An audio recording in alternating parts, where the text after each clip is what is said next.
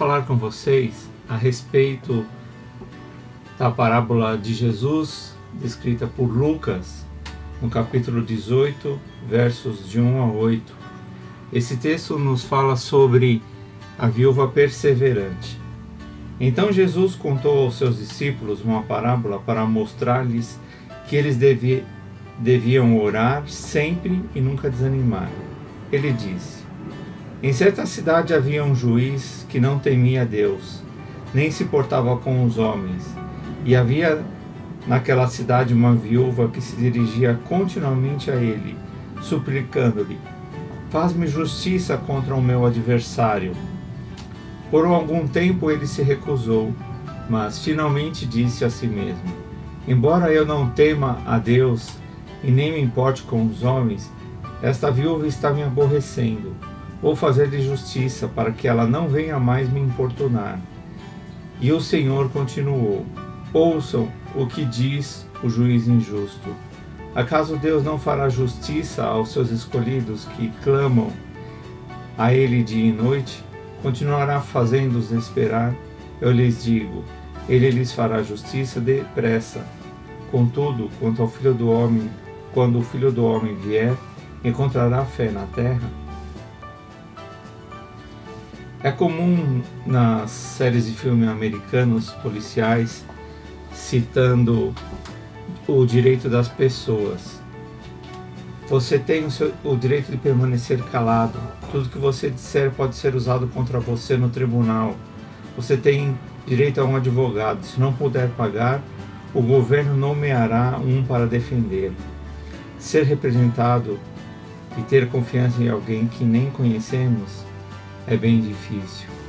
Mas a oração, antes de tudo, permite nós estabelecermos um relacionamento com Jesus e através desse relacionamento confiarmos cada vez mais nele.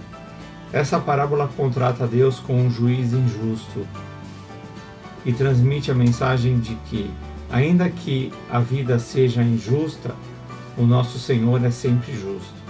Se até mesmo um juiz injusto responde aos apelos de uma viúva persistente, muito mais um Deus justo responderá àqueles que passam necessidades e oram a Ele com fé. Quando as provações e os desafios fizerem a vida parecer injusta, ainda podemos confiar que o Senhor nos dará o livramento. Buscar a Deus em oração exige fé e perseverança. Você é perseverante ou insistente quando ora? Intransitivo quer dizer pedir novamente algo a alguém, apesar de já ter recebido ou várias vezes a ser recusa, ter tido a recusa. Por exemplo, insistiu com a mãe para que deixasse ir ao jogo, ou no caso de alguém que aconselha uma outra pessoa várias vezes pelo mesmo motivo. Insistir significa realizar a mesma tarefa sempre da mesma maneira, ou seja, você mantém o mesmo modo para solucionar um determinado problema, não cria alternativas, não pensa em inovar. A tendência é que você demore a resolver esse problema ou talvez nunca consiga resolvê-lo. Einstein disse: a insanidade é fazer sempre o mesmo e esperar resultados diferentes. Persistir já é um verbo transitivo indireto. Demonstrar constância, continuar a ser de uma certa maneira e conservar-se naquilo, perdurar. Os homens persistem persistir os silenciosos. Se tem uma característica que é importante e extremamente é, necessária para empreendedores é a persistência. É muito difícil você ouvir falar de alguém que tenha tentado uma só vez e ter dado tudo exatamente certo. Até um provérbio chinês diz assim: a persistência realiza o impossível. Persistir significa realizar a mesma tarefa, porém de maneiras diferentes. Ou seja, a pessoa busca novas soluções e formas de fazer, aprende coisas novas, evolui. O resultado chega aonde quer. A tendência é que esta pessoa solucione mais rapidamente todos os seus problemas e sempre consiga encontrar um caminho onde outras pessoas muitas vezes não conseguem.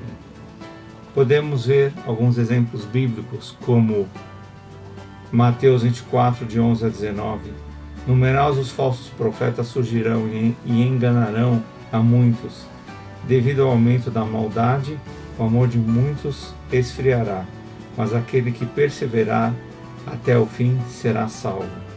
Hebreus 10, 36 vocês precisam perseverar de modo que, quando tiverem feito a vontade de Deus, recebam o que ele prometeu.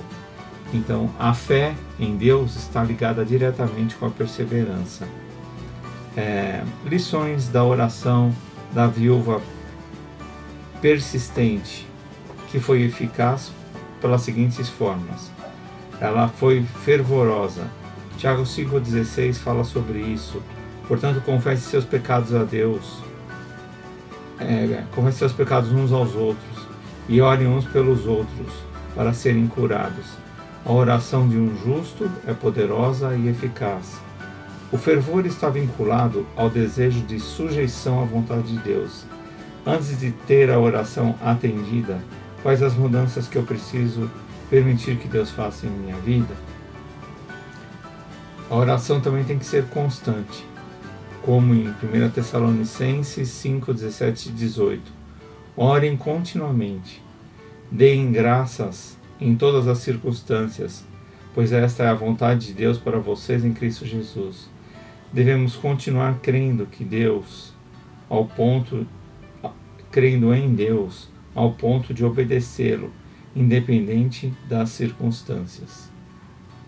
A oração tem que ser confiante em 1 João 5,15 diz assim: E se sabemos que Ele ouve quanto ao que lhe pedimos, estamos certos de que de obtermos os pedidos que lhes temos feito. Mateus também 7, 7 9 a 11. Qual de vocês, se seu filho pedir pão, lhe dará uma pedra? Ou se pedir peixe, lhe dará uma cobra? Se vocês, apesar de serem maus, sabem dar boas coisas aos seus filhos, quanto mais o Pai de vocês que está nos céus dará coisas boas aos que lhe pedirem. Deus é um Pai que dá coisas boas aos seus filhos. À medida que nos relacionamos com Ele, nos sentimos mais encorajados a expor nossas necessidades.